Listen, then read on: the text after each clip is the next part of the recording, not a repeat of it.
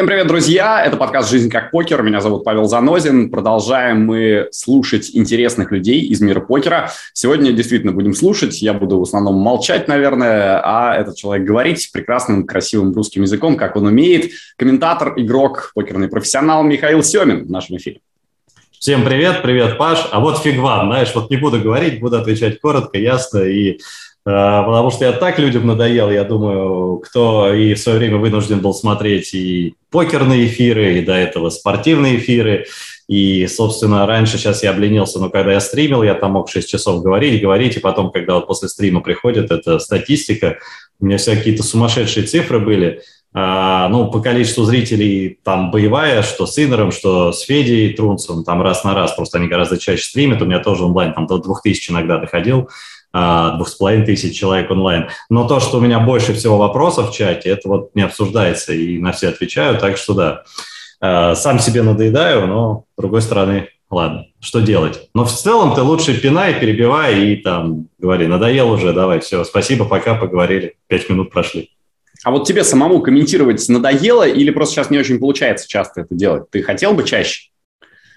Ну, что касается покера, то это просто непосредственно влияет на качество игры. Кстати, там э, и э, Толя Филатов тебе про это говорил, не знаю, говорил ли про это Федя или нет, но Федя более расслабленно, просто у меня вот именно из-за того, что я на любой вопрос отвечаю подробно, развернуто, даже если меня матом посылают, я вежливо объясню, что можно там повернуть направо, налево и вообще в эту сторону не идти, а найти какой-то другой маршрут, то э, еще когда я сам играю, я пытаюсь каждое свое действие объяснить, за что любят очень многие мои стримы, ну, то есть вот моя аудитория, наверное, наверняка из тех, кто не смотрит, но там 90% там, процент тех, кто приходит, они именно делают это ради того, чтобы э, услышать мои аналитические разглагольствования по поводу того или иного действия.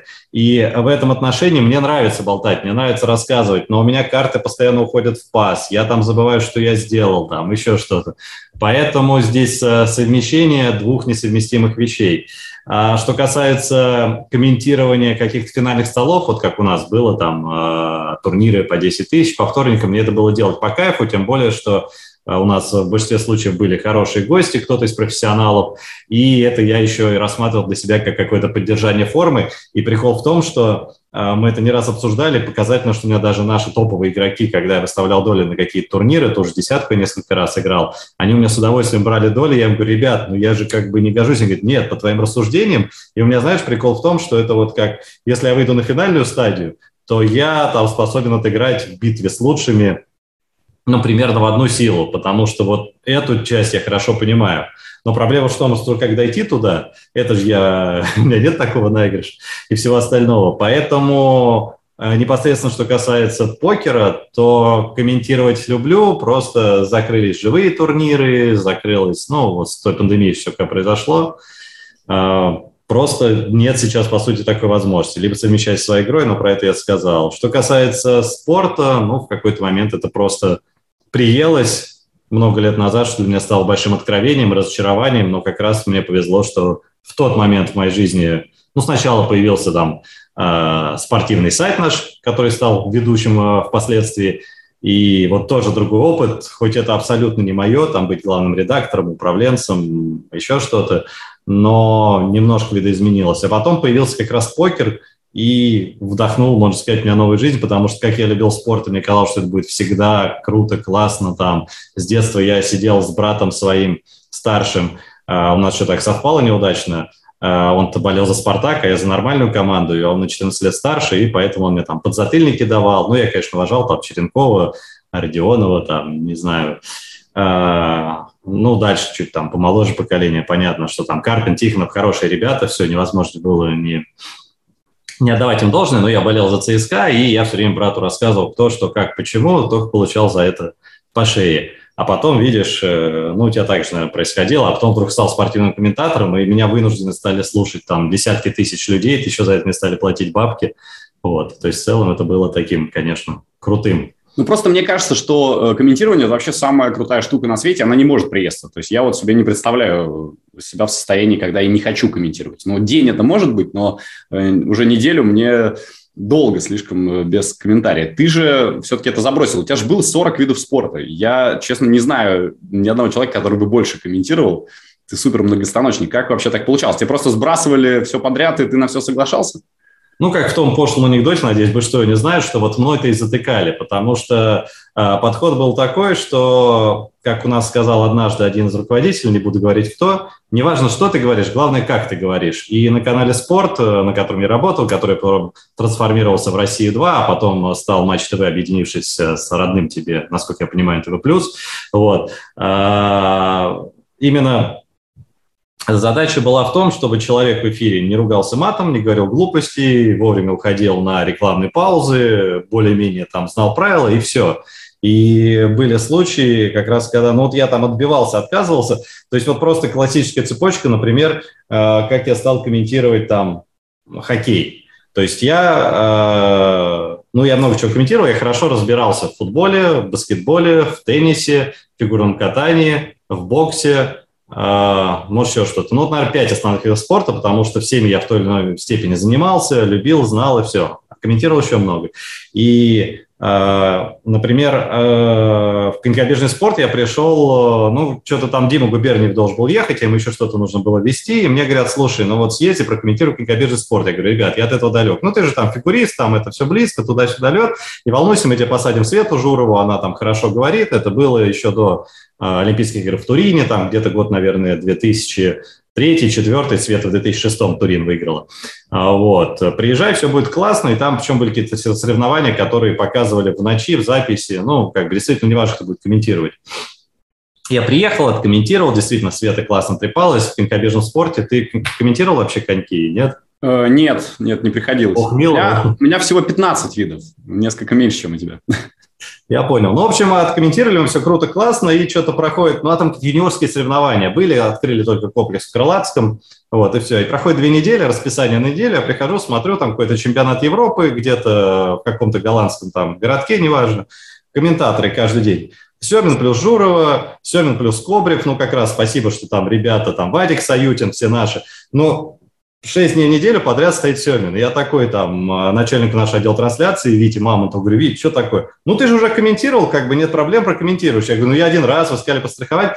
Ладно, неделю откомментировал коньки. Проходит неделя, шорт-трек, комментатор Семин. Я прихожу, ребят, а при чем тут шорт-трек? Да какая разница? Там коньки, тут коньки, как бы вид спорта похожи, давай комментируй. Не хочу. Что значит не хочу? Надо. Откомментировал шорт-трек, проходит две недели, хоккей, комментатор Семин. Я говорю, нет, ну я, конечно, хоккей правила знаю, но вы что, как бы издеваетесь? Ну, слушай, ты фигурное катание комментировал, комментировал, шоу-трек комментировал, тут то же самое. То есть они на льду бегают, все. Правила-то ты знаешь, там, ну, великолепные там пятерки вратарь. Я говорю, ну, у нас есть Серега Федотов. Ты Серега Федотов знаешь наверняка? Конечно, конечно. Вот просто тоже показательный пример, сейчас я, может, там немножко скажу. То есть, а, например, ну вот сейчас Сережа он один из основных комментаторов э, НХЛ, он скаут сборной России, и кто смотрит хоккей, его все очень ценят. Я не знаю людей, которые бы не любили там или говорили, что Сергей плохой комментатор. Вот. А в то время он был редактором. И я как раз говорю, ну вот смотрите, вот есть Серега Федотов. И мне говорят, нет, он хороший редактор. Делать из редактора комментатора мы не будем. Зачем? У нас есть ты. Вот. И, соответственно, вот моя любимая там историка, я людям рассказываю, объясняю, что какая у меня была загрузка. Кстати, очень многие, когда начинаешь рассказывать что-то, что ты работал на телеке, и люди говорят, что тут кажется, да, что голос у тебя знакомый, и когда я что-то говорю, многие, ну, кто спортом интересовался, вспоминают, хоть это давно было. Просто у нас висела такая-то табличка, количество эфиров за год. А, год там 2003 2004 не помню. Допустим, вот четвертое место Вова Стагниенко, ну, я буду называть известных людям людей, там 57 эфиров в год, ну, потому что Вова комментировал только футбол и топовые матчи. Третье место Рома Скворцов, 87 эфиров. Четвертое место Дима Губерниев, 100, ой, второй там, второй по списку. И на первом месте Семин, 205 эфиров за год. Это без учета еще того, что я Вести Спорт вел тогда. А, вот. это не считалось эфиром, то есть это только это, трансляция? Только трансляция. Ну, потому что э, коньки, шорт-трек, э, фигурное, ну, фигурное катание меня чуть позже посадили, там тоже были смешные истории, но это отдельные долгие байки, потому что я же фигурным катанием 9 лет занимался, а фигурное катание, на мой взгляд, такой же вид спорта, как покер. Ну, покер, может, не вид спорта, но для того, чтобы его хорошо комментировать, ты должен все-таки изнутри понимать, знать, как в покере ты можешь знать поверхностно правила, но если ты не знаешь, там, зачем человек делает то или иное действие, частоту, как бы не чувствуешь, не прокомментируешь. В фигурном катании, ну, понятно, что там принято, что ты во время проката молчишь, плюс у тебя там Татьяна Анатольевна Тарасова там или еще кто-то э, сидит э, в, во вторых комментаторах и все расскажет. По-моему, фигуру катания ты комментировал, да, или нет? Нет, ты знаешь, я все время не рискую. Я веду студии, беру интервью, но вот именно а. комментировать, а. мне кажется, м- тяжко. Ну, просто на первом я привык, что ты везде там в паузах с какими-то девчонками красивыми. А, вот это я люблю, поболтать с девчонками красивыми, это всегда за. Вот, но просто когда люди что-то начинают рассуждать потом, просто комментатор, э, он же должен, вот именно в фигурном катании я просто вижу, почему человек не докрутил, там, на какое ребро, есть у него реберность, нет, вот это скольжение, все. Ты чувствуешь изнутри технику, которую человек, которым не занимался, не увидит. Я хоть там тройные максимум прыгал, а сейчас уже девчонки четверные прыгают. Но как бы окей. И у меня была смешная история, ладно, я говорю, долго-долго начал рассказывать, поэтому перебиваю, а то я, меня вообще унесет куда-то. Не, пока очень интересно. Ты расскажи в фигурке, ты до чего дошел? Ты мастер спорта? Нет, КМС всего. Но в фигурке сложно. Там и КМС, кандидат мастера спорта, нужно защищать э, 4 раза. То есть я с 4 лет до 13 катался, в 13 бросил. Вот. Прыгал два тройных, я никак не мог аксель два с половиной оборота исполнить, зато там сальто каталут тройные прыгал, что считалось посложнее. Вот. Но смешная история связана с тем, что меня поставили как комментировать тоже какой-то юниорский чемпионат мира по фигурному катанию, а это были одни из первых турниров, когда ввели новую систему судейства. Э, ну, сейчас она уже всем привычна, а раньше же были оценки 6-0, 6-0 там за технику, артистизм. Многие сейчас, может, и не знают. А тут вдруг какие-то баллы, еще что-то. И мы сейчас комментируем, ты тоже знаешь, ну, почти все в прямом эфире, а показывают что-то в записи. И я днем это дело комментировал, а я ее изучил. Ну и вот за счет того, что я вижу, где человек докрутил, где ничего, какие... Ну, я много времени потратил, чтобы изучать. Я комментирую там в, в режиме реального времени – и такой говорю, так, ну вот этот парень откатал так-то, так-то, здесь ему, видимо, поставят там где-то 45 баллов, хотя два снимут за это, он там 43 здесь получит. Но я уже цифры из головы беру, я уже там далек от всего этого черти сколько. И ему ставят 43 балла. Потом следующий катал, а там честно судили, что редкость, потому что фигурное катание суперсубъективный вид спорта. Вот а, даже при новой системе судейства. Но тем не менее, потом кто-то это говорит, вот это так-то, так-то, здесь за это снимают, зато снимают, ну, 52 балла. Ну, 52 балла ставят. Ну, то есть у меня разброс где-то балл. А показали это, короче, э, я комментировал в прямом эфире, а показали это в записи в ночи, как обычно. Там они с утра катались где-то в Канаде, по-моему. Вот, и потом письмо пришло мне там, видимо, вначале показывал, такой смеялся, говорит, вот смотри, у тебя жалоба от какой-то там зрительницы, что зачем вы посадили этого комментатора, который комментирует в записи, видит там все, знает все, кто какое место занял, и вот эти от него спойлеры там до того, как э, судьи выставили оценки. Вот, в общем, было смешно. Весело. Слушай, ну а самый трешовый вид, который ты комментировал из этих 40, это какой? О, ну, мой любимый вид спорта – это австралийский футбол, кажется, он э, называется. Знаешь, это как так... регби, только жестче, да? Ну, там такое овальное поле, а ворота у них центральные есть, э, в которые гол, ну, сейчас боюсь соврать, то ли 4, то ли там 5 очков, и боковые. Ну, то есть стоят э, просто палки без сетки, и здесь еще боковые. Вот. И там э, пас можно отдавать, ты бросать мяч не можешь, ты его рукой подбиваешь, ногами выбивают. Но что самое трешовое в этом виде спорта, это в свое время такая компьютерная игра была, какой-то там американский футбол, где роботы играли. Ну, ты просто, опять же, помладше меня. У нас это была одна из первых таких крутых игр после всех вот этих э, там паратруперов, э, принца Персии, еще что-то. Короче, чем прекрасен австралийский футбол? Вот они играют, бегают, еще что-то. Потом раз бежит человек, в него летают там прямыми ногами, сносят, он там, держится за ногу, игра не останавливается. На поле выбегают санитары, начинают ему оказывать помощь. Если не смогли оказать, его на носилках хватают, из поля выносят там и смотрят, чтобы в них никто не влетел, не врезался. Вот. То есть именно с точки зрения слова трэш, пожалуй, вот австралийский футбол самое крутое. Ну, на канале Евроспорт я как-то там дартс комментировал, это тоже для меня, знаешь, такой вид Ну, это красота вообще. 60, еще 60, 180. Да, Ты комментировал, да? Нет, ну просто это, эти фразы, они навязли в ушах, вот честно. Это же, там что комментировать особо? Ну, человек реально бросает дротики. В ну, просто сказать, говорят, что покер не вид спорта. Я согласен, что не вид спорта, это интеллектуальная игра, но просто здесь показывают весь зал, и там выходят, во-первых, эти спортсмены, там с пусиком, попивая пиво, там все вокруг, там, а-а-а. Вот, в общем, много такого.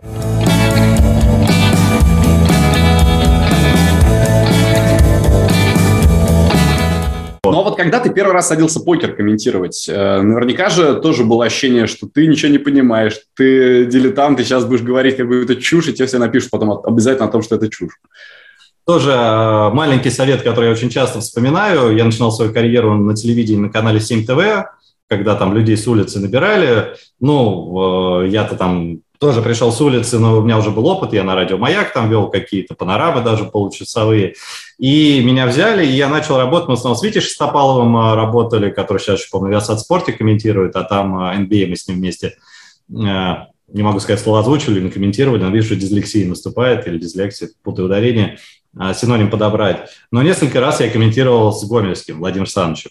И главное, чему меня научил Владимир Александрович, мы первый раз с ним комментировали, я что-то начал сомневаться, там начал про кого-то говорить, что, говорю, вот он, э, типа, из этой команды перешел туда-то, ну, неважно, там, допустим, несколько лет, там, из Хьюстона в Майами назад. Потом говорю, нет, или не перешел, или не знаю, сейчас это... И он в перерыве вышел, говорит, запомни, главная вещь – это врать уверенно. Ну, в принципе, сколько раз я с ним комментировал, я тоже был в шоке, когда, знаешь, там, у меня там, я помню, он рассказывает, ну, сейчас имена, которые будут называть мало кому знакомы, там был такой баскетболист по фамилии Никакбадзе, который что-то играл, а потом его натурализовали, вот он тоже гомельский комментирует, тра-ля-ля, и вот говорит, а как Владимир Александрович рассказывает, у него все время такая подача, что чуть ли он не сам говорит, я вот он там маленьким мальчиком, он подавал там э, огромные надежды, как он здорово там мячик в детстве стучал, как вот это, ну, сейчас, не, ладно, пародист это меня так себе, ну, подальше Александр, и вот там это, и тот, тот, ну, и была там мысль у а, сборной Германии натурализовать, и они потом от нее отказались. А 70 комитет, кивай, кивай, головой, потом он же на прошлом чемпионате Европы там после Новицки был там вторым по результативности сборной Германии. как так? Или когда он рассказывает, там вот Алонзо Морнинг, но это имя, может быть, больше людей знает, э, Э, вот, говорит, э, вечный лидер там, э, я не помню там, ну, сейчас боюсь соврать, уже сами ну, там, Хьюстон Рокетс или какой-то другой команду называют, ну, Чикаго Буллс пусть будет. И я такой, да-да, потом говорю, он же никак в Чикаго Буллс не играл. Но на Владимир Санчес я такой рассказывал, что ты потом начинал, там, интернет еще, когда мы комментировали плохой был, мы лезли, э, там, по модему он был в интернете, а проверять там начинал, потому что, думаю, не может быть такого. И вот покер, да, видишь, правильно, ты я вижу тоже, сидишь, смотришь на меня, достал. А, я пришел комментировать с э, этим установкой Владимира Александровича Гомельского.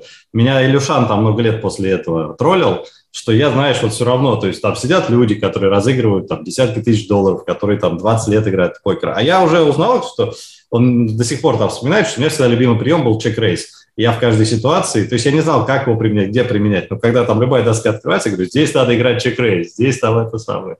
И, короче, э, не знаю почему, мне кажется, что я ну, достаточно адекватный человек и, может быть, в некотором смысле скромный, хотя многие, может быть, засмеются, но вот как-то здесь я реально покер с самого начала комментировал сверхнагло, всегда всех учил, все трусы не умеют.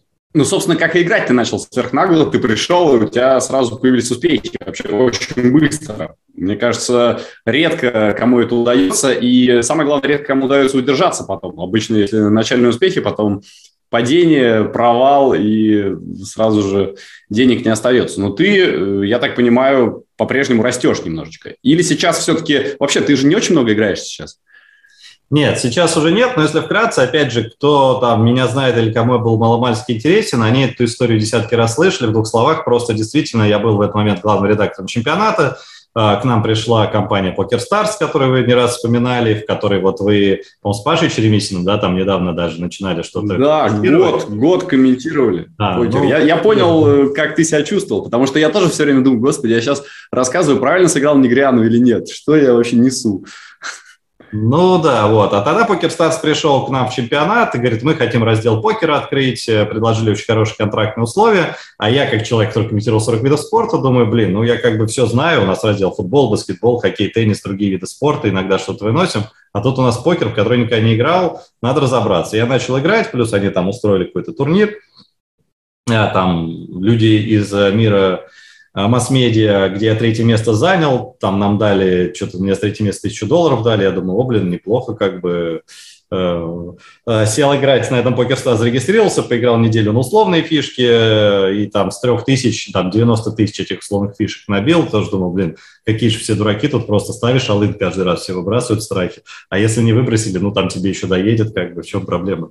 Не вопрос. И потом начал играть на реальные деньги, это я тоже, да, там рассказал, что там перед работой, ну, все-таки я там главред, мог приезжать попозже, проснулся с утра, что-то пошел, открыл турнирчик по 15 долларов, там по 10 и по 20 были эти СНГшки, на 90 и на 180 человек на Старзак. Что-то сел один день, сыграл, а, занял там первое место, 600 долларов выиграл, поехал в офис. Такой думаю, м-м, на следующий день просыпаюсь, что-то поиграл, а, занял второе место, там 400 с чем-то долларов дали, поехал в офис. Третий день сыграл, выиграл опять, четвертый сыграл, занял какой-то четвертый, дали мало, я думаю, ну понятно, каждый день не могу выиграть, но ясно, что там талант, все это. Потом мы поехали... В какой момент должен был подумать, ну все, в офис больше не поеду. Зачем это подумал, делать? Потому что, ну, можно назвать цифры, тогда я получал по меркам журналистики хорошие деньги, там, как главный редактор я получал 5000 долларов в месяц, ну, по курсу 30, 150 тысяч рублей это было. И, ну, главный редактор, ведущего сайта, там, 2000, какой год это был, восьмой, в целом хорошие деньги, да, вы там обсуждали там недавно с Ларемом, что 2000 для Москвы хорошая зарплата, но 150 тысяч это было неплохо, плюс годовой бонус, я помню, мне дали 300 тысяч, я телевизор себе купил, мечтал давно вот такой большой во всю стену. Но когда ты понимаешь, что ты сел с утра, хоп, так 600, 400, потом э, это был момент еще, когда Фетисов был министром спорта, Ваня Демидов, да, 2008 год, он занял как раз э, второе место на мировой серии, и начался покерный бум. Демидова стали приглашать на все телеканалы, э, на всех станциях метро стали открываться покерные клубы.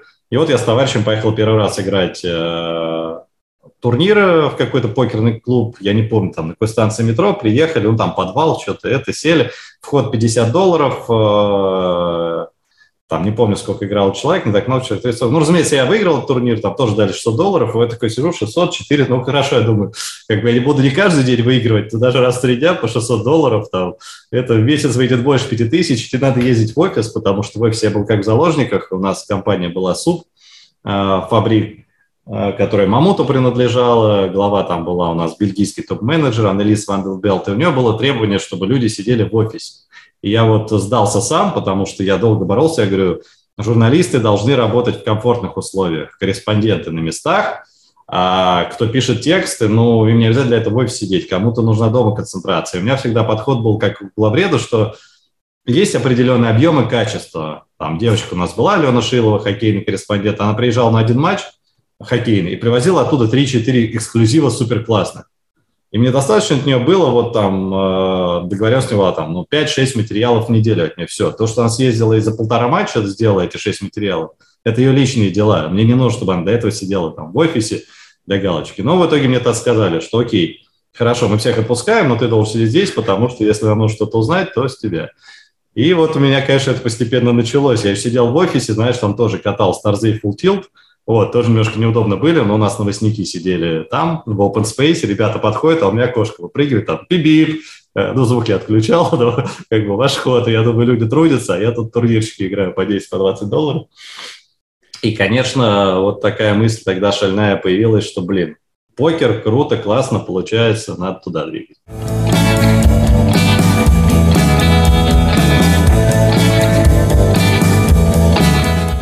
Так Но вот. Э, бросать вот этот момент, ты помнишь, э, именно обычную работу, э, то, что у тебя было, действительно, у тебя был хороший статус, ты был уважаемым журналистом. Как ты все-таки на это решился? Ты говорил, что девушка очень сильно помогла. Это вообще круто, когда есть поддержка самых родных, но, но сам-то ты чувствовал свою ответственность. Я мужик, я должен зарабатывать там. А тут я бац, я оказываюсь в ситуации, когда могу не зарабатывать, а наоборот проигрывать эти деньги и ничего не получать. Ну, здесь, опять же, я надеюсь, что, может, кто-то из людей или забыл про меня, или кто-то из новых людей, вот твоя аудитория придет, которая не знает, кто им интересно будет услышать, потому что эта история, она, э, как сказать, она ключевая, э, известная многим. Да, на тот момент моя девушка, на данный момент жена, мы 14 лет вместе с Лерой, она меня максимально поддержала. То есть как раз э, все говорят, вот, как там, типа, девушка отнеслась, я узнал, что покер, но мы вместе были уже года полтора к моменту а, вот этой стадии, когда она тоже видела, что я кайфую от покера, и вот так понуро там, ну, на работу движусь. И я сомневался, у меня стало получаться, причем я когда об этом подумал, что я три месяца подряд выиграл по 10 тысяч долларов э, в турнирах, ну, скажем так, не особо напрягаясь. То есть, и поэтому я думаю, фига себе, Короче, это был обстриг очевидный. Это там, ну, мне все равно казалось, что я там супер талантливый, там, не знаю, еще что-то, что так оно будет, но все равно где-то я в мозгу понимал, ну, ну все время же нельзя, другие же не делают, не будет же так все время складываться, даже если это. Вот, и это ее был ключевой слово, что он говорит, я вижу, как это тебе нравится, ну, как бы не волнуйся, то есть я уверен, что, ну, не получится у тебя, ты найдешь, куда пойти. Плюс, когда я уходил, я был э, ведущим у баскетбольного «Динамо», ну, там немного, но приезжал там на матчи. Сейчас смешно даже вспоминать там эти суммы. Ну, я не помню, по-моему, 3000 рублей платили за... Три? Серьезно? Да. да. Вау. Сейчас больше платят? Uh, не, ну слушай, я не вел на баскете никогда, но ну, три это очень мало. Ну, это как курс 30 был, считай, 100 баксов было. Вот. То есть это как по нынешнему... очень мало. Понятно. Я делал программу для хоккейного «Динамо». А, Хотя ты не знаешь, сколько я получаю за этот подкаст. Не, ну когда в покер приходишь, вот ты тоже, да, опять же, там у Феди на столе пачка долларов, э, конечно, в покере деньги по-другому воспринимаются. В этом мне отношение повезло, что я знаю цену деньгам, я там начинал в 16 лет работать на пяти работах и приезжал редактором новостей на канале «Столица», там мне платили 200 долларов, ехал на Евроспорт новости, читал, что-то 300 зарабатывал, на Маяке 500, ну, как бы на пяти таких работах разных, там, полторы тысячи долларов в месяц я зарабатывал, спал по 4-5 часов, но там 18, 17, 19 лет, нормально. Вот. И, короче, было на КХЛ ТВ мне чуть получше. Ну, эта программа хоккейного «Динамо» была, и там что-то чуть получше платили, но тоже запредельные деньги. Но мы понимали, что, условно говоря, в месяц э, Лера что-то зарабатывала. Ну, там, тысячи, полторы мы все равно заработаем, вот, на которые я рисковать не буду в покере. Я в покере сразу договорился, у меня товарищ э, играл высокие лимиты, и он говорит, давай я тебя проспонсирую, типа, ну, 50 Вот это же вообще ключевой момент. Ты его так всегда, типа, обходишь, ну, как бы, товарищ, блин, тебе просто реально э, повезло, что у тебя был человек, который поверил в тебя и который дал тебе банкролл. По-моему, это главный фактор, разве нет? Э, да, но понимаешь, банкролл тогда, вот сейчас я понимаю, банкролл он мне выделил, мы договорились, типа 2000 долларов, то есть тоже не какая-то предельная сумма, я играл турниры по 10 долларов, и мы договорились просто, что делим пополам. То есть в теории я мог такую сумму выделить, но для меня это был принципиально важный момент, и не хотел вкладывать и рисковать какими-то большими деньгами. Вот что я для себя решил, что главное вот обойтись без этого, потому что а, я человек достаточно азартный, и вот как ты это наверняка знаешь не хуже меня, не знаю, как ты сам, но уж точно там 95% покер э, спортивных комментаторов, они делают ставки. Вот, Конечно. без этого не мог. У меня это тоже был допинг, как раз когда я уже охладел к комментированию. И я просто помню отлично свои истории. Я никогда не влезал в долги, но когда еще работал на радио «Маяк», у нас еще -то с интернетом были проблемы, люди туда звонили, у нас одна бабушка была все время, звонила, а там берешь трубку, э, алло, скажите, а как там Машенька сыграла? Ну, там Шарапова только начинал. Я говорю, выиграла.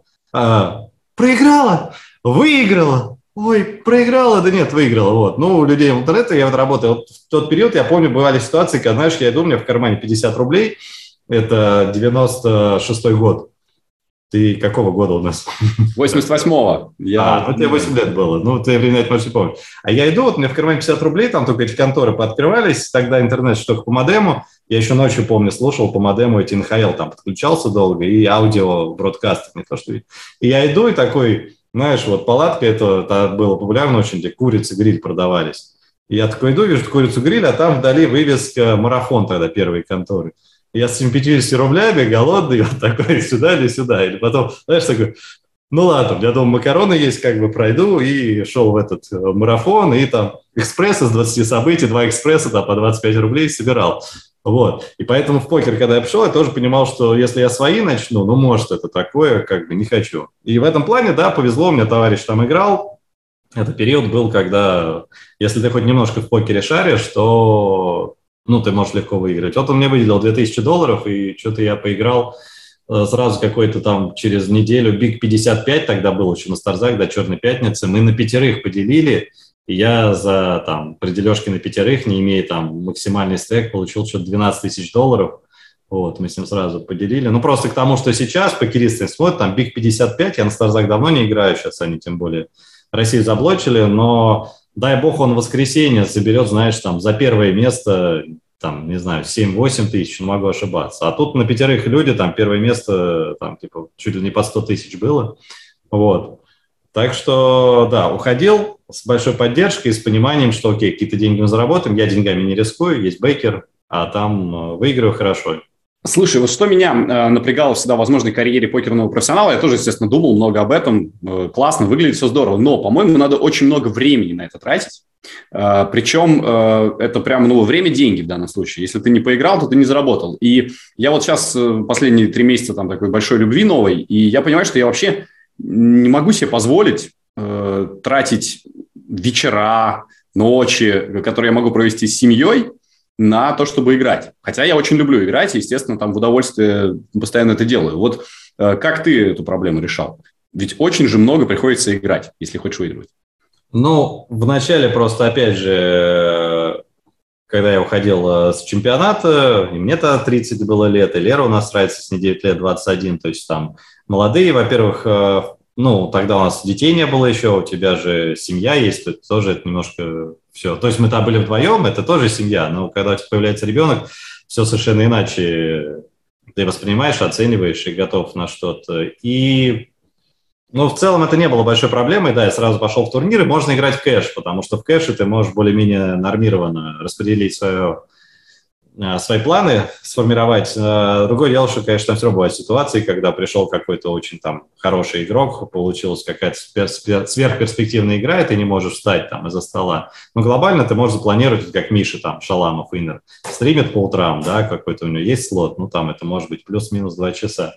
А с турнирами, да, сложнее, но как бы уйдя с работы, это главная проблема совместить э, с основной работой. Когда у тебя нет работы, то сидеть, то есть ты проснулся с утра, погулял, поделал дела, сел там в 5 вечера играть, а там уже как у тебя получится до часу ночи, или тебе повезет там до 5 утра, ну не критично, на следующий день можешь поспать.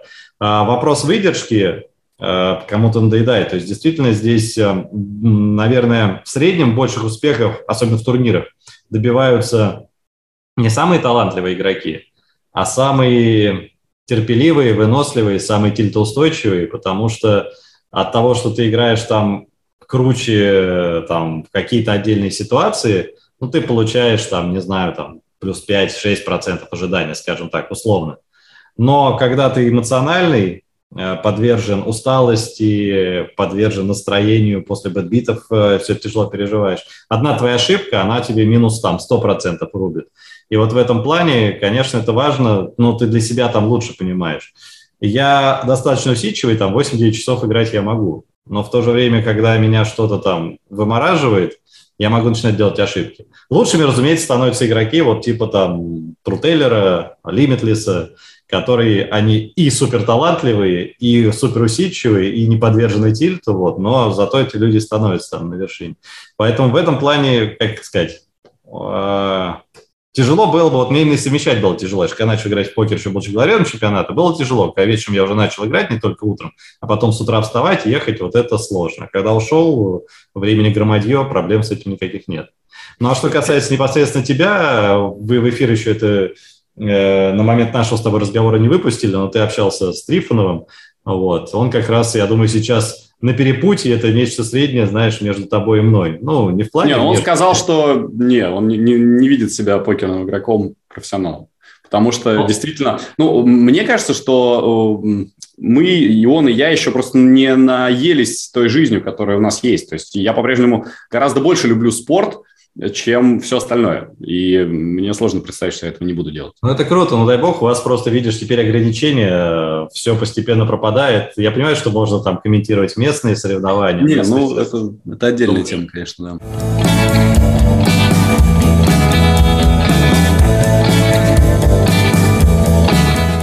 Кстати, да. Э, на эту тему хотел тебя задать вопрос. Тут слили твою личную переписку. Это какой-то трэш вообще. Там причем ничего такого же не, ты не написал, но ты почему-то очень остро это воспринял. Просто сам факт того, что кто-то вот так вот нехорошо себя повел, тебя возмутил? Нет, но если говорить о, э, о той ужасной ситуации, которая сейчас сложилась, э, то ну, любой нормальный человек не может об этом не думать, не может из-за этого не переживать. Э, и там а, речь та вот так, переписка, которая была, а, меня ну, не тоже задело, просто когда это произошло, Я просто сейчас пытаюсь мысли воедино собрать, поэтому с чего начать? Просто люди, которые не знают, лучше, наверное, ее не смотреть. Хотя самое противное, что эта переписка была, то есть 24 февраля началась вот эта спецоперация, и, соответственно, в конце февраля, по 28 февраля или 1 марта мне этот человек написал в личку. А в этот момент э, я был ужасно загружен. Я реально в прямом смысле там спасал деньги украинских, российских, белорусских, казахских игроков. Там суммы там семизначные, восьмизначные, там, которые нужно было. Не буду сейчас в нюансы вдаваться. И в этот момент мне один человек написал в личку, ну, там, начал оскорбление, что вот э, вы там все русские подлецы, убийцы и так далее. Вот. А это ну. знакомый какой-то или просто человек из интернета? Ну, человек написал, э, как знакомый. Тут тоже смешно. Я, конечно, ни с кем не собирался обсуждать. И ситуация ужасная. Не собирался влезать. Это человек, который написал, э, в свое время его полтора года назад забанили на GG за некрасивые поступки. Он сам из Украины. И э, ну, он занимался стрим, стрим-снайпингом, как правильно выразился. То есть на GG, когда люди играют финалку, им дают по 15 минут времени на ход а люди стримят там с 3, 4, 5 минутной задержкой. И вот один человек стримил э, свою игру э, на финальном столе, там, голландец какой-то, а вот этот украинец играл с ним за финальным столом. И там одна большая раздача, человек поставил три улицы, на, на, на, на ривере поставил алын, а у этого человека там доска была типа король 10, там что-то, что-то, что-то, ничего не закрылось, и у украинского игрока король дама. Вот, и он сидел долго, ждал, ждал, ждал, а стример не сообразил, что человек ждет там 4 минуты, чтобы видеть карты, ну, когда задержка Слушай, ну это пройдет. просто подлость. И вот этот украинский человек, он увидел, что этого человека тузы, ну, а там тоже, знаешь, там король дам не так легко выбросить, потому что король 10, маленькая, маленькая, маленькая, флеш-дро не закрылась. И там на ривере Алын. И он ему написал там «fuck you», «Югадесис», там, ну, то есть мало того, что подсмотрел карты выбросил, он его еще и послал там. И его после этого забанили и конфисковали у него там выиграны полторы тысячи долларов. Вот. Ну, это так, это в топ. И он мне это написал, начал э, очень жаловаться, говорит, что у него эти деньги очень важны, бла-бла-бла. Я говорил с нашими, а у GG есть такой пункт, то есть формально он его, ну, как сказать, с одной стороны, стример сам дурак, да, что задержку не убрал. То есть человек не нарушил прямые правила рума. Но у GG есть такие правила, что abusive behavior, там, неуважительное поведение какое-то mm-hmm. еще, оно наказывается, ну и любой рум там вправе отказать человеку в предоставлении услуг. Они его заблокировали, но у него была претензия, что он хочет деньги хотя бы свои получить. И тогда, поскольку мне очень там жаловался, что и как, я ему свои полторы тысячи долларов перевел, чтобы... Даже так? Ну, это было полтора года назад. Но потом в сети мне тоже сказали постфактум, что, блин, так неправильно, давай мы тебя компенсируем. Но это часто было, знаешь, как я людей вот тоже в руководство со многим в наш направлении какие-то решения принимаю, э, со своей стороны вступаю. Ну, не суть, как бы с этим человеком я максимально испугался. Два года я его не слышал, не видел, вот он мне это в личку пишет, что здесь ужасно происходит, вот вы молчите, как это можно, еще что-то. Я ему пишу, что все это ужасно, конечно, там так-то и так-то. Он мне начинает дальше. И я не сдержался и ему ответил, что да, это все ужасно, но вот то, о чем он пишет, а это был конец февраля, 1 марта, то есть когда-то все только начиналось, что, увы, вот происходящее, оно не совсем так, как вы видите.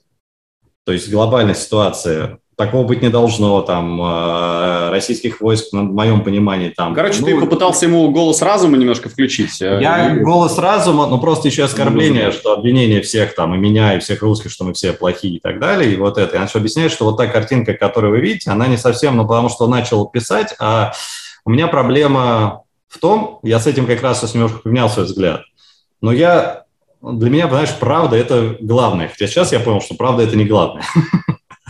Вот, это отдельный разговор. Но на тот момент для меня это было такое, что меня немножко потряхивает, потому что ко мне выкладывают, а я, помимо того, что журналист и умею работать с информацией, ну, это там, может, видел ты, я еще и офицер э, пропаганды, у меня образование как раз, э, ну, на военной кафедре, несколько лет мы учили, и когда вот я вижу, знаешь, там что-то прям вот, ну, по шаблону сделано и криво, то есть вот, ну, э, ну, ну, такой криво слепленный, слепленный там фейк, который вот, ну, прям вот кричит о том, что он это, я ему это попытался объяснить.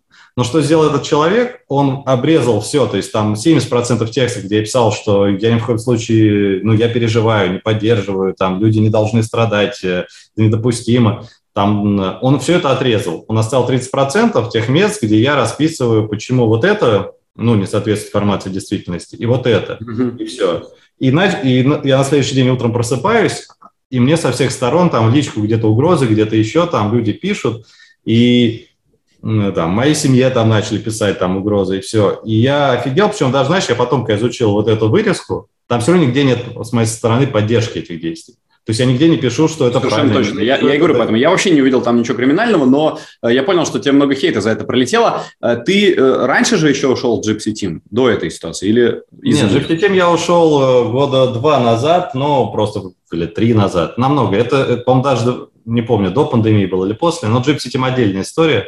Совершенно. Просто это же и на Gypsy тоже особенно сейчас активно обсуждалось. А, а пандемия это был... Ушел, кстати? А? Оттуда почему ушел? Ну, я уже не очень хорошо помню, просто в моем понимании в какой-то момент Gypsy Team э, превратился... Очень мало осталось интересных авторов э, на тот момент, но я какие-то читал еще там, колодцы там, я читал... Э, ой, блин, уже имена из головы вылетают. Аль Шулер наш, классный машист, как он в Канаду переехал. Кто-то еще писал. Ну, то есть были интересные блоги, дневники, но в остальном я так воспринимаю, что любая тема, какая-то даже не обязательно острая, а где возможно какая-то полемика, она моментально скатывалась в полный срач, потому что основная аудитория активная, которая там осталась, то есть я там остался в режиме редонли довольно долго, даже сейчас там, ну сейчас уже не почитаешь, они много убрали, ну там раздел немножко и марка читал, какие-то основные блоги. Но активная аудитория на 90% состояла либо из э, злых троллей, тролли бывают там добрые или нейтральные, я тоже очень люблю троллить, дочка у меня любит тролли, но бывают тролли, вот, которые, знаешь, вот там зацепиться и вот там, ну, человека вывести из себя. И э, частично аудитория на Jeep в моем понимании, могу ошибаться, э, осталась активной ее часть, э, наполненные обиженными регулярами, там, ну, которые уже не годятся, скажем так. То есть люди вот все, вот изливают желчь, там, ненависть и все. Я просто подумал, зачем время тратить на все это. Вот, поэтому тоже был Team. А с этой историей, ну, раз уж как бы ты ее поднял, просто тоже хотелось мне, знаешь, что обидно, что до сих пор эти скрины, он, человек после этого что сделал? Ну, брал дату 1 марта, как бы переписки ночной. Ну, то есть 28 февраля на 1 марта. И когда все это начиналось, 24 февраля, но первые дни там реально, не, не хочу употреблять фразу, которая многих там выбешивает, там не то, что не все было однозначно, но суть в том, что действительно э, очень много было пропаганды там с одной стороны, вот. И реально по всем видео, которые тогда в интернете выкладывали, даже со стороны украинской, было видно, что там, не знаю, российская сторона максимально старается оберегать мир. То есть, что стало дальше происходить, другое. Вот. Но он до сих пор это рассылает. То есть, когда сейчас человек шлет эти скрины как свежие, понимаешь, когда вот сейчас там все вот это, это выглядит совершенно по-другому. Но я недавно написал другой пост, я не знаю, ты смотрел, нет, то есть я просто это потом все воспринял, я подумал, и глобально вот я именно про то, что понял, что вот это моя правда, которая мне всегда там, то есть у меня есть один мой очень хороший друг, который сейчас в Украине, мы с ним там дружим массу лет, и вот он мне иногда пишет, и он начинает срываться. А, у него там поток эмоций, а я с ним боролся. То есть, знаешь, когда он просто мне вот про что-то пишет, он говорит, ну вот это, признай, что это вот тоже ну, сделали как бы русские. А там, ну, все факты говорят о другом. Там, я не о самом там, но я не буду сейчас называть, что именно, тем более а, режет. Но там была одна история, которую быстро замяли, потому что очень похоже на то, что там ошибка была именно украинской стороны. Вот. И я ему начал, я говорю, слушай, там, ну я с тобой согласен, я понимаю, это все ужасно, это не должно происходить, но вот именно ты меня требуешь, чтобы я признал, он мне говорит, признай, что это тоже сделали русские, вот это, либо ты просто там, ну, начал меня матом крыть, и там, в общем, конченый, все это. И я им объясняю, что, блин, ну, слушай, ну, вот просто вот здесь вот этот факт, тот, тот, тот говорит о том, что, скорее всего, это не так. А, мы там чуть окончательно не разрались, а потом я подумал, знаешь, для себя решил, вот как я последний пост написал в Инстаграме свой, не знаю, будет ли он последним к моменту выхода нашего субдиалога или нет, что я для себя решил, что ну вот эта правда, она иногда не так важна. Есть общая картина. И это ужасно, что там происходит, это ужасно страшно, э, люди гибнут, э, люди остаются без э, крова, без жилья, вот э, кров, жилье, ладно, ну, потому что тема действительно больная. Людям страшно, они вынуждены уезжать, кто-то может уехать, кто-то не может. И вот когда все это происходит, в этом отношении, как кто-то оттуда там звонит, пишет, хочет пообщаться, и тебе начинает что-то говорить, вот это твоя правда, что по какому-то отдельному моменту все не совсем так, про это вообще говорить не надо. То есть общее это Мне вообще кажется, что с друзьями, ну, лучше, в принципе, не поднимать эту тему, потому что настолько велик шанс разосраться, настолько велик шанс, что э, пройдет между вами какая-то ужасная черта, что я, я стараюсь этого не делать, не знаю. Так я тоже не поднимаю. Здесь, понимаешь, здесь вот просто так совпало, тут бред, я ни с кем из знакомых, друзей не, не поднимал, а здесь человек написал, то есть я сам дурак. Вот когда именно этот появился вырванный из куска контекст, я сам дурак, что я не знаю, что произошло. Это вот отчасти к разговору, отматывая назад, что я очень эмоциональный. Вот э, мне не хватает хладнокровия.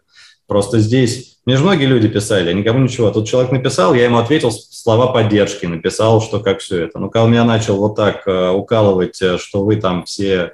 Слушай, потом... когда человек после того, как ты ему свои полторы тысячи долларов отдал, так себя ведет, это все понятно. Можно даже Нет, дело не в человеке, понимаешь, я же его не знаю. Но я сам дурак, то есть зачем я... Ну, ну при этом он все равно там находился, поэтому я, я же не с кем, то есть у, у нас есть там группа одноклассников, где мы обсуждаем все прямым текстом э, и так далее. Вот там можно общаться, там у людей разная точка зрения, очень интересно, знаешь, там у нас одна девочка в Америке живет, и вот там прям...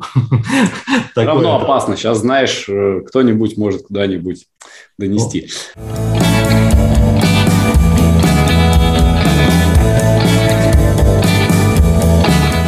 Слушай, ну ты же сейчас еще покерный марафон начал э, поддержку фонда Евгения Качалова, и э, это вот в том числе связано с той историей, что слили твою переписку, или это просто твое внутреннее ощущение, что... Понимаешь, надо... вот э, по поводу переписки, э, ну, как раз я не люблю об этом говорить, э, то есть как, знаешь, вот, вот 10 мыслей разных налетели в голову, о чем ответить, то есть, э,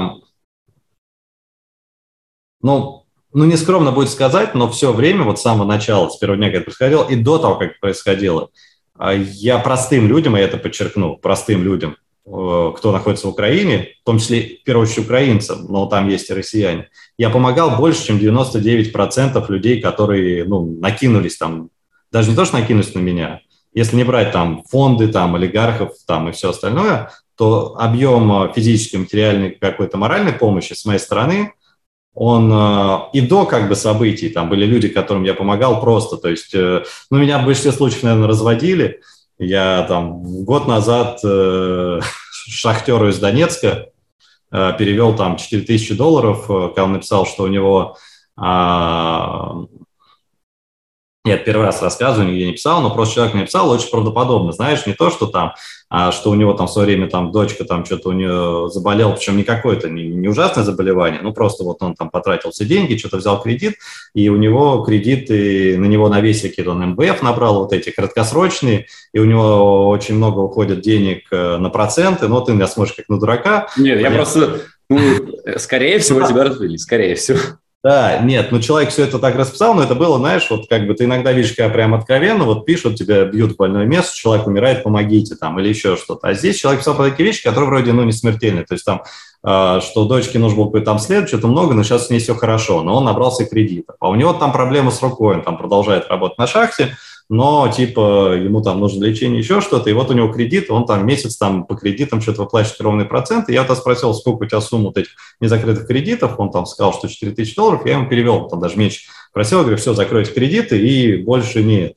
Вот. А, было ряд других ситуаций. То есть к тому, что когда вот это все началось, а, я стал, ну, по-разному разным людям, то есть я всегда помогал больше, чем другие. То есть это было вообще никак не связано с марафоном. А можешь объяснить, почему?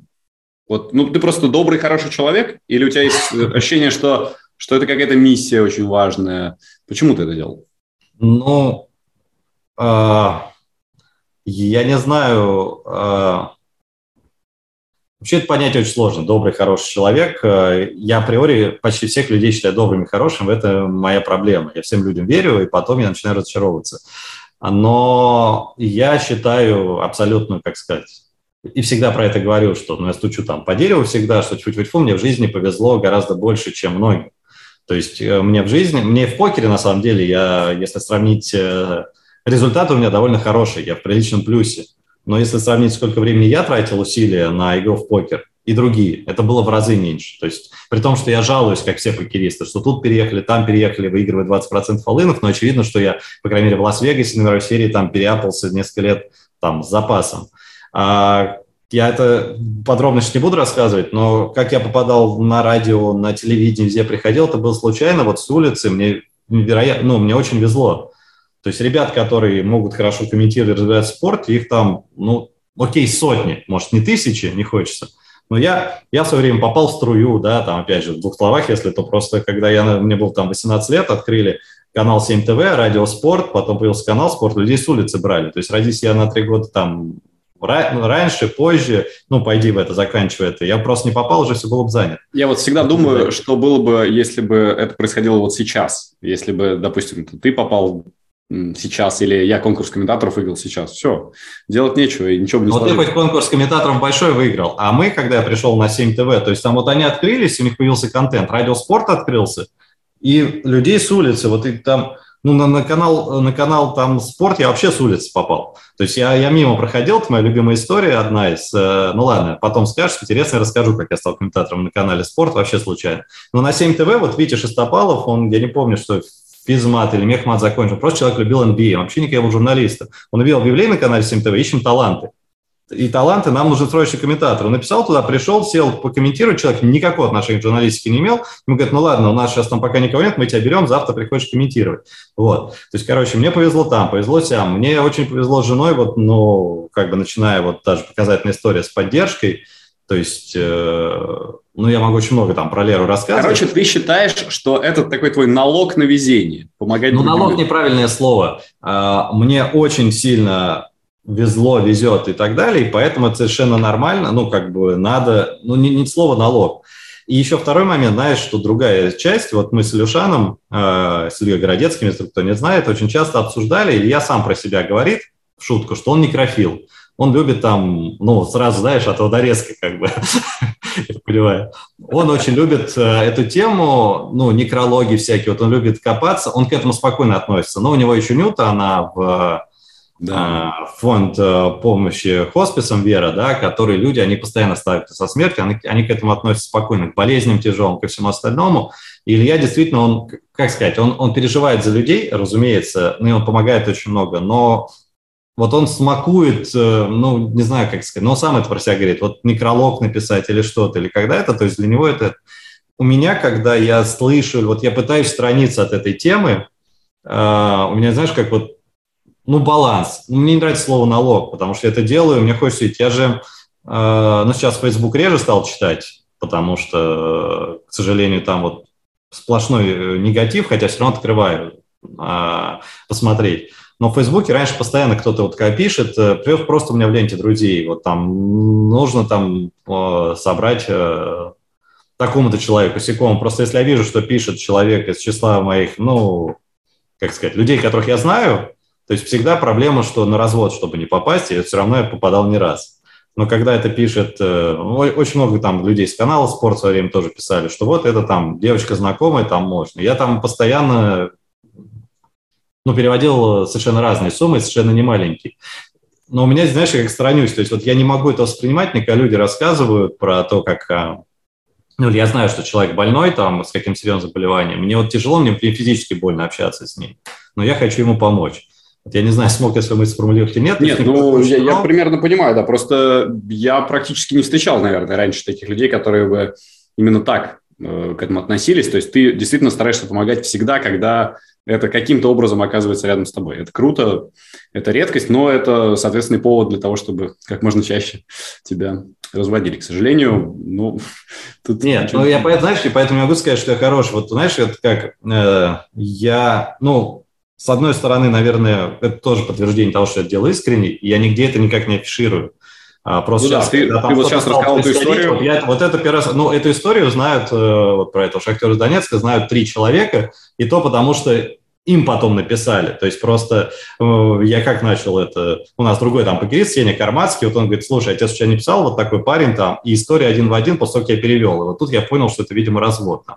И там еще другой. Но я нигде про это не рассказал, не потому, что мне стыдно там оказаться лохом, да, потому что люди слышат там, вот, типа это, а потому что, ну, что такого, то есть я искренне помогал. Но отчасти, знаешь, что это искренность, я не знаю, насколько от того, что это там, как ты говоришь, каждому хочется думать, что он там хороший, добрый человек, вот, у меня это просто потому, что вот, ну, не знаю, вот как, и когда я помогаю, это как, как объяснить? А, ну, я все равно получаю от этого определенные, ну, моральные э, удовлетворения, то есть мне ну, тут знаешь как, тут вот опять... То есть я, я если пройду мимо, мне будет больно. То есть я это вижу, иногда бывает такое, я открыл, прочел, собирает, я такой как бы закрыл. Потом я думаю, блин. И у меня начинает такое, что вот внутри, ну, я прошел мимо, как бы это неправильно. То есть я это делаю, что здесь первично? То, что типа я хочу сделать добро или то, что мне больно от того, что я как бы, ну, не помог. Вот. Но это, наверное, больше не к тебе здесь рассуждение, а к... Не, ну, это, это важно, вообще хорошая тема. Интересно, что мы ее подняли. Спасибо тебе за искренность в любом случае. Нет, ну здесь я как бы говорю, как хороший, но просто хочу тебе объяснить, что вот ты, ты спросил про марафон, мы ушли в сторону. То есть вот этот марафон – это совсем небольшая часть. Просто у меня именно, знаешь, для чего этот марафон сделан? Не для того, чтобы а, показать, что вот смотрите, там а, публично что-то сделать. Мне в данной ситуации, ну, во-первых, мне реально сложился пазл, как я написал, но полтора месяца я не мог играть. Когда все это началось, 24 февраля, все, а, ну вот как большинство людей, ты постоянно серфишь эту ленту. Сначала я подписался, у меня в основном преимущества были там, э, ну там соотношение было там даже больше, наверное, 70% было украинских каналов, 30 российских, потому что, опять же, как раз э, как, как профессиональный журналист я хочу получить информацию оттуда, оттуда и попытаться из этого сделать вывод, э, что же происходит на самом деле. Потом я постепенно стал, потому что в первые дни это было ну совсем жестко, вот, вот объем там пропаганды э, с украинской стороны он явно перекрывал, скажем так, российскую, тяжело было там вычленить, и, в общем, было очень тяжело. И вот это все э, давило, давило, давило, ты плохо спишь, хотя понятно, что это все ерунда на фоне того, что происходит там, э, где люди за жизнь свои переживают. Но я не мог играть. То есть я хотел как-то вернуться к игре, но я не мог ни психологически сесть там поиграть, ни плюс морально. Я думаю, вот такие ужасные события в мире происходят, а я тут буду сидеть в покер играть. И для меня просто это сложилось. И плюс, знаешь, вот кому помочь. То есть тоже я адресно как бы помогал постоянно, как я говорю, даже до начала этой спецоперации.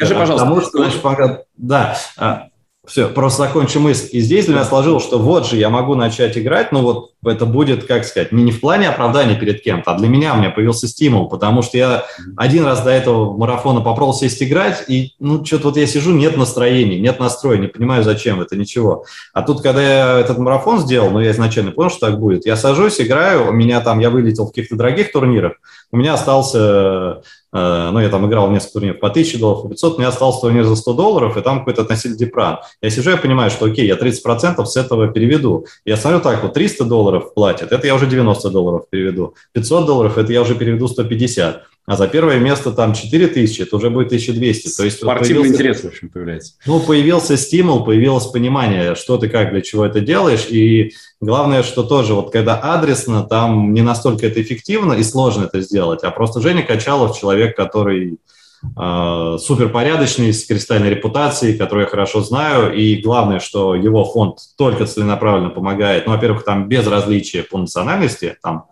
беженцам из Украины – людям, которые находятся в Украине, и там нет такой, это может быть э, украинец, россиянин, белорус, казах, э, э, иностранец, да, там же рассказали студенты из других стран. И главное, что это только идет ну, гуманитарная помощь, то есть Никак Скажи, это... пожалуйста, а вот ты не играл полтора месяца, сильно ощущение поменялось? Может быть, там сложнее было первые дни? У тебя результаты еще были не очень, но я думаю, что это не от этого зависит.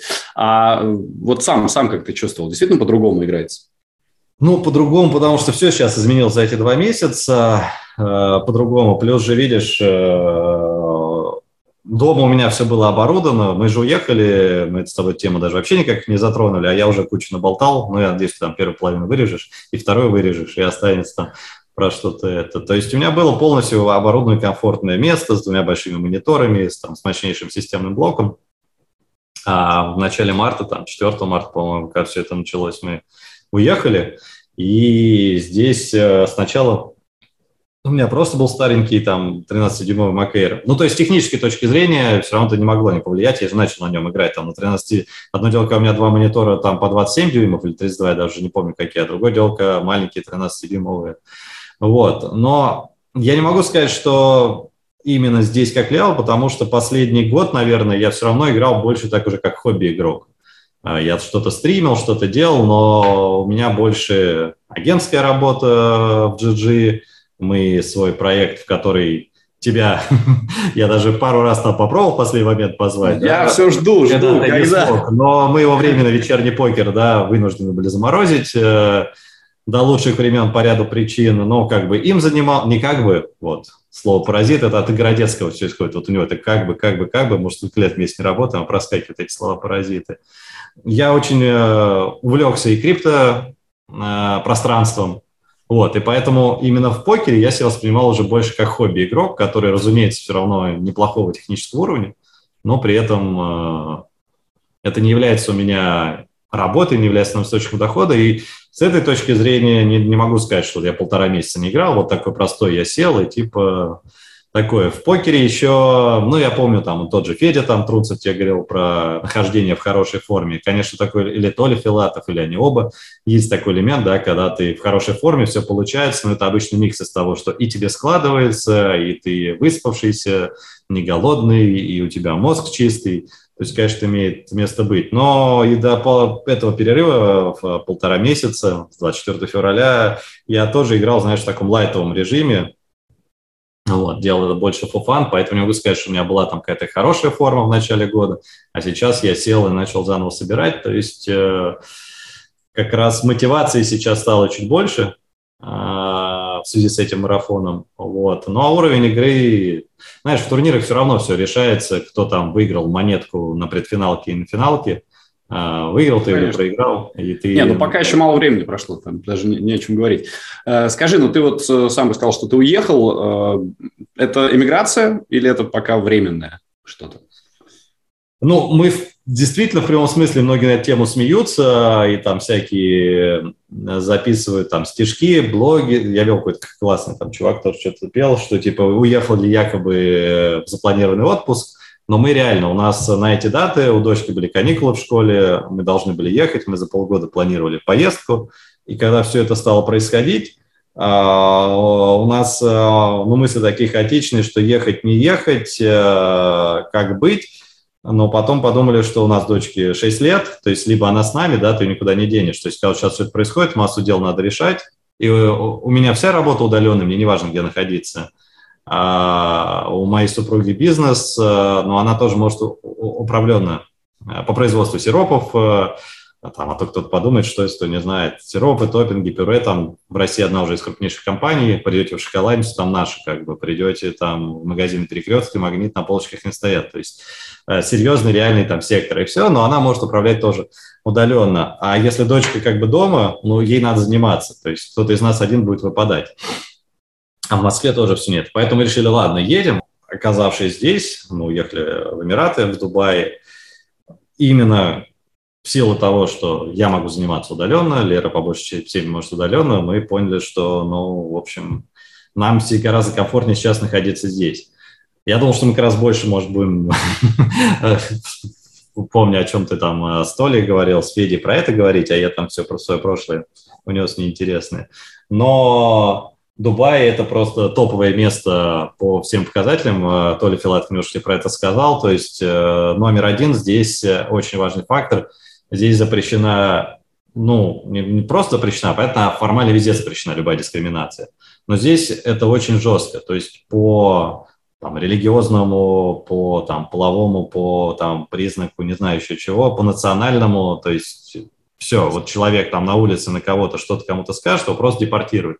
И в этом отношении, знаешь, э, ну, люди понимают, то есть кто к этому не готов, они сюда не едут, потому что я, для меня ничего не изменилось. Для меня, вот я всегда говорю, наши. Наши – это россияне, белорусы, украинцы, казахи, русскоговорящие, там, литовцы, латвийцы, все, вот это все наше, как покер комьюнити оно и было. Вот. Но есть люди, которые это разделяют, кого-то можно понять, кого-то нельзя понять, неважно. Второе – это Дубай, но если это не номер один город по безопасности в мире, то в топ-3 точно. здесь э, уровень преступности равен практически нулю. То есть э, здесь везде камеры, плюс э, люди, которые там люди из Индии, у них своя религия, там, да, кто, не знаю, сейчас хорошо живет, он не делает ничего плохого для того, чтобы в следующей жизни остаться хорошим. Тот, у кого сейчас все плохо, он думает, ну окей, в следующей жизни я перерожусь и буду за счет того, что это там. А, как так... пел Высоцкий, удобную религию придумали индусы. Ну, собственно, так оно и есть, потому что мы здесь разговаривали, спрашивали, конечно, это такое. А в плане климата для нас идеально. Вот многие сейчас вешаются, у нас сегодня, ну, сейчас у нас 29, но днем здесь 40 градусов сейчас, жара может быть, то есть... Э, это уже... идеально, в смысле, серьезно, да? То есть тебе нравится, когда такая погода? Мы очень любим с моей женой. Дочка пока не определилась, но мы ее убедили, что ей тоже нравится. Ей пока 6 лет. А, мы же в Лас-Вегас там каждый год ездили, мы кайфовали от жары в 50 градусов. Вот э, ну, минус 5 для меня еще нормально, а для Леры у меня это уже дискомфорт. Какие-нибудь минус 10-15 – это вообще ужас, я уж не говорю про минус 20. А слякоть, которая в Москве там полгода, наверное, да, осенью, переходящая в зиму слякоть, весна слякоть. То есть Москва, она прекрасно 3-4 месяца в году, вот там, наверное, с конца мая до начала сентября. Получается июнь, июль, август, ну, 4 месяца супер погода, идеально, вот это класс. Но остальное время для нас лучше 40-50 градусов, чем там, я говорю, там минус 3, ну или тем более плюс 3, плюс 7. И вот я сегодня там шел по улице, мы здесь мерзнем, наоборот, знаешь, как там заезжаешь, там кондиционер, там кондиционер, выходишь э, погреться, вот. Но идешь, э, нас пугали, мы еще не попали в самую большую жару, она вроде дальше будет хуже. Сейчас пока Ну, 40, конечно, да, летом должно быть жестче. Но в Лас-Вегасе 50 градусов я по два часа гулял, на меня как на сумасшедшего все время смотрели. Я там не раз, э, вылетев из турнира, выхожу такой, думаю, блин, что-то настроения нет, пойду пройдусь пешочком. И там два часа до дома пешочком я спокойно по Вегасу 50 градусов гулял. Просто в Вегасе влажность ноль, Здесь она чуть выше бывает, ну, показываю, да, там. Не, ну, слушай, хвалить Дубай, это, конечно, что хвалить? Это вот я у Трунцева спрашивал про Мексику, там действительно мало кто живет, а в Дубае, мне кажется, многие, кто могут, они действительно туда переезжают. Ну, вот, например, Толя Филатов уехал из Дубая, да, один из моментов ценник, ну, знаешь, как бы Толя, ну, я не знаю, ну ладно, это не будет большим секретом. Он говорил, нет, просто только я спросил, сколько у вас тут, что стоит. Он говорит, да мы тут день 400-500 баксов на еду тратим. Вот. Но он, может, имел в виду еще не только еду, еще что-то. Мы здесь в день на еду 100 баксов тратим. Это тоже много. Вы но просто мы... мало едите. Нет, мы едим немало, но просто мы один раз едим, обедаем, например, в ресторанчике где-то, а завтракаем и ужинаем дома. Если мы будем там э, обедать и завтракать там, ну, как бы два раза там, да, то это будет дороже. Просто то ли они все, э, ну, у них им сложнее, у них э, бо там маленький совсем, плюс разное восприятие не скажешь, ну просто утром, знаешь, как бы вот у меня уже там сколько там, лет 5-7, я стараюсь свой следить. У меня завтрак – это всегда овсянка. Вот я ем, я не могу сказать, что я люблю, но просто это то, что меня насыщает на 3-4 часа. Я купил ее, залил кипятком или там 10 минут там поварил на плите обычную, добавил туда меда, съел. Овсянка, знаешь, она здесь она может стоить, ну я не помню, сколько в Москве стоит там, может там. Я тоже не знаю, нет, просто скучновато только овсянкой завтракать бывает. Но... Нет, ну это завтрак. Вечером я ем только творог. Вот, понимаешь, как бы. И поэтому к тому, что места тоже может жить. То есть, конечно, Дубай будет там в среднем там, в 2-3 раза дороже, чем Турция, но при желании, если ты грамотно подойдешь э, к распределению там средств, то можно выбрать э, район попроще для жизни. То ли то они тоже, они жили там, Палм Джумейра, я еще все Пилат какой-то, они жили в самом таком козырном туристическом месте. Ты если в Москву приедешь жить на, ну, раньше Рублевка называлась, что то другие места, то тоже, знаешь, можно там. Вот видишь в итоге как, он уехал, а ты в Дубае живешь. Скажи мне, а ты дочку, э, ты говоришь, она в школе уже на удаленное обучение, получается, перевел, или как это все? Оно в Москве у нас, ну, в Подмосковье мы в Химках жили, для нас топовый район Новогорск. Кстати, тоже, когда говорить о недвижимости, например, здесь, здесь сумасшедший ценник, но мы там давно хотели, копили купить э, себе дом или квартиру или таунхаус в Новогорске. Так прикол в том, что в Дубае там топовая квартира стоит примерно столько же, сколько, сколько в Новогорске. Вот, это возвращаясь к... Хорошо, что мы не успели там э, купить ее здесь, ну, просто мы еще понимали, что если ты дом покупаешь вот в той локации за те деньги, которые он продается, ты потом не продашь. Ну, это уже ладно, там про недвижку я про Москву говорю, про Подмосковье. Э, ближайший. Вот. А дочка у нас ходила в Москве в английскую школу, там британская система образования, она неплохо говорит по-английски, мы же даже в Америку ездили, там по два месяца она ходила в американский садик, э, все время ее давали, то есть она по-английски довольно неплохо. Вот, кстати, показательно, что школа у нас в Новогорске, ее стоимость была такая же, как школа будет здесь в Дубае. Поэтому, когда люди говорят там про Дубай, ну, то есть средний ценник жизни в Дубае будет гораздо выше, но если есть вещи, которые для тебя нужны, там, ну, понимаешь, вот Новогорск, он не дешевле Дубая. А Новогорск – это замкадом, так, на секундочку.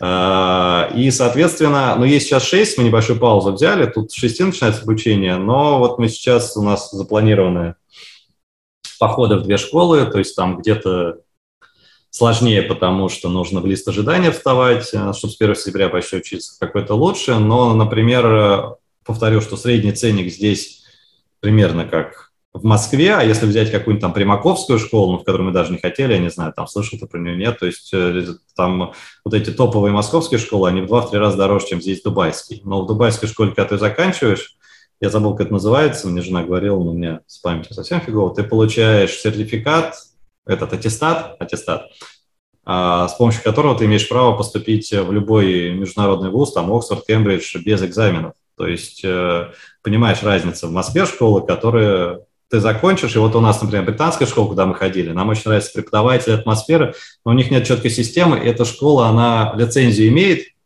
но она не имеет э, сертификата для того, чтобы там российского образования. То есть на твой страх и риск, когда ты будешь потом переводить, например, в обычную школу, среднеобразовательную, если будешь, из британской, тебе нужно давать все экзамены, там не будет считаться, и там немножко другое. Здесь, э, ну, ну, опять, знаешь, мы здесь два месяца, может быть, э, розовая очки. Ну, да, да, просто пока все равно, наверное, ты еще не чувствуешь себя там местным жителем, а скорее туристом, который надолго задержался.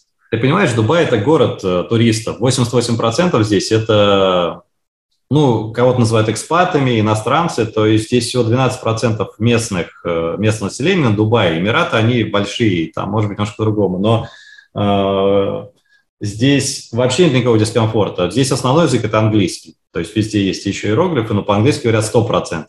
Опять же, Федя Трунс тебе рассказал, что в Мексике там он на лобаном испанском, да, Эстаклар, там, Комо Пуэдо. Ты по-испански, по говоришь, нет? Или ты французский? Не, я только на французском. А, ну ладно, не буду учить. Я в свое время учил испанский на журфаке, но забыл. Что там английский у него там 5% знает людей. Здесь 100% людей говорят по-английски. Ну, может быть, небольшой акцент. Английский основной язык. Все. Ну и русский, наверное, тоже, я думаю, популярен. Русских очень много. И тоже вот это, знаешь, есть, э, ну, в России по-разному показывают. Мы здесь пока вот за два месяца я не видел какого-то э, неприятного пафоса, неприятного, не знаю, как объяснить. То есть вот в Москве этого гораздо больше всех этих, там, Бентли, там, еще чего-то, или люди, ты заходишь в ресторан, и вот там Здесь очевидно, что средний уровень э, и русских, и украинцев здесь как раз вот абсолютно нормально общаются, ну, может быть, и, конечно, люди, когда на нейтральной территории проще общаться, чем, да, когда в интернете или чего-то. И другие, кто есть, то есть э, даже люди, которые там при больших деньгах, ну, как-то по-другому они себя ведут. То есть вот тут нет такого, потому что, ну, тут есть эти шейхи, да, у которых там все эти, любой может взять в прокат там это Феррари, Ламбо, я не знаю, там эти машины, тут как грязи есть. Но когда ты едешь по улице, по шоссе, э, здесь средний уровень, например, машин, он ниже, чем в Москве, скажем так. То есть э, они все хорошего, тут нет рухляди, то есть они в хорошем техническом состоянии. Но мы здесь взяли в прокат э, там ГЛЦ, какой-то трехлетний Мерседес. Ну, по Москве это будет машина там, наверное, чуть выше среднего, да, не знаю.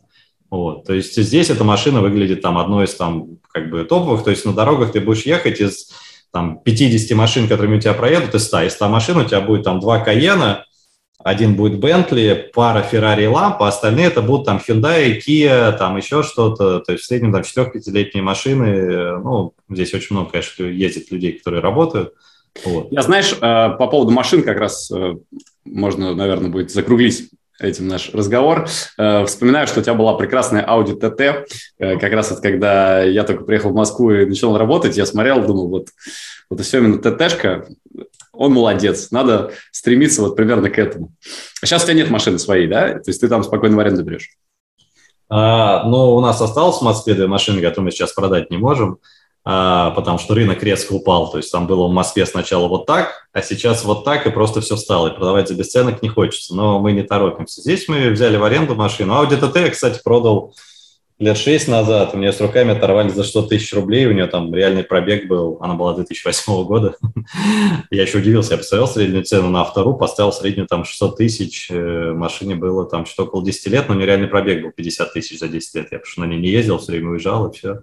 И как ко мне люди приехали с руками оторвали, я такой говорю, а как так, а вот почему вроде, я же поставил на автору там вот 10 еще ТТшек. Мне говорят, ну это перевертыш, это там то все, 5-10, этой пробег скручен. Вот, э, в общем, Сейчас здесь, ну, причем мы три дня назад машину арендовали, а полтора месяца мы ездили здесь, пользуясь услугами такси, чуть дороже. Короче, у меня мысль такая, уже друзей там уговариваю своих, а, разных, что переезжайте, здесь все решаемо, все можно. Да, ценник выше, но тут и зарабатывать можно. Я мог бы долго рассказать, но это может быть как другое. Это, то есть я, я здесь обалдел от того, как люди работают, все на полном расслабоне. Знаешь, там, когда с риэлторами мы общались по аренде, когда ты 10 риэлторам написал, позвонил, тебе через день ответили только двое из десяти. И мы хотели снять квартиру, а, и те двое, которые нам ответили, говорят, ну, есть такая квартира с такого числа, мы говорим, а можно посмотреть? Посмотреть нельзя. А можете скинуть видео? Не можем. Вы либо берете, либо не берете. Мы, а как бы это. Когда мы стали там ради интереса прицениваться к покупке квартиры, то там то же самое. Мы вам показать не можем, вот смотрите на картинки, нравится, покупайте. Ну как, ну же дорогая квартира? Нет, дорогая, это нам интересно, когда люди тут приходят по 10-20 квартир, покупают там стоимостью от миллиона долларов, это интересно. А тут как бы, ну, нищебродами. И я например, понял, что просто один тут риэлтор, наш парень, который из Питера, он довольно неплохо, он на фоне остальных он бог, потому что он отвечает хотя бы раз тебе в 5 часов, и там, ну, как бы что-то, ну, я не хочу обидеть, вряд ли он, конечно, послать беседу, но он молодец. Остальные просто, вот им звонишь, в пятницу в 11 утра. Ну, у нас уже выходные начались, поэтому как бы позвоните там через это. То есть та, такой полнейший расслабон, что я уже решил, если у меня тут все будет вдруг не очень хорошо, я пойду работать э, риэлтором или... И станешь лучшим в этом деле. Не сомневаюсь. С, на, с, нашей трудолю, с нашей трудолюбивостью. Миш, спасибо тебе огромное. Классный разговор получился. На самом деле затронули, по-моему, очень важные темы и узнали о тебе несколько важных историй, которые, как ты даже сказал, никому не рассказывал. Это хорошо. Ну, мне кажется, я слишком много воды налил, и мы очень так, э, да, не смог я четко выразить все, что по больной теме, но, наверное, про это не надо да, слишком долго распространяться. Будем надеяться, что все-таки мир во всем мире – это утопия, но, по крайней мере, мир в близких домах э, к нашим, к наших близких и в целом, в общем, как можно скорее восстановится, или, по крайней мере, лучше, как бы, лучше худой мир, да, чем добрая война. Вот дай бог, чтобы все были здоровы и скорее всего, было нормально. Михаил Семин в подкасте «Жизнь как покер». Спасибо тебе, Миш. Удачи во всем. И надеюсь, что еще не раз встретимся за покерным столом, наконец, тоже уже. А то вот этого еще никогда не случалось. Друзья, подписывайтесь на наш канал, как обычно. Ставьте лайки, всем рассказывайте. И э, очень интересно, мне кажется, узнать, кто будет нашим следующим гостем. Смотрите нас в следующий раз тоже. Счастливо. Пока. Пока.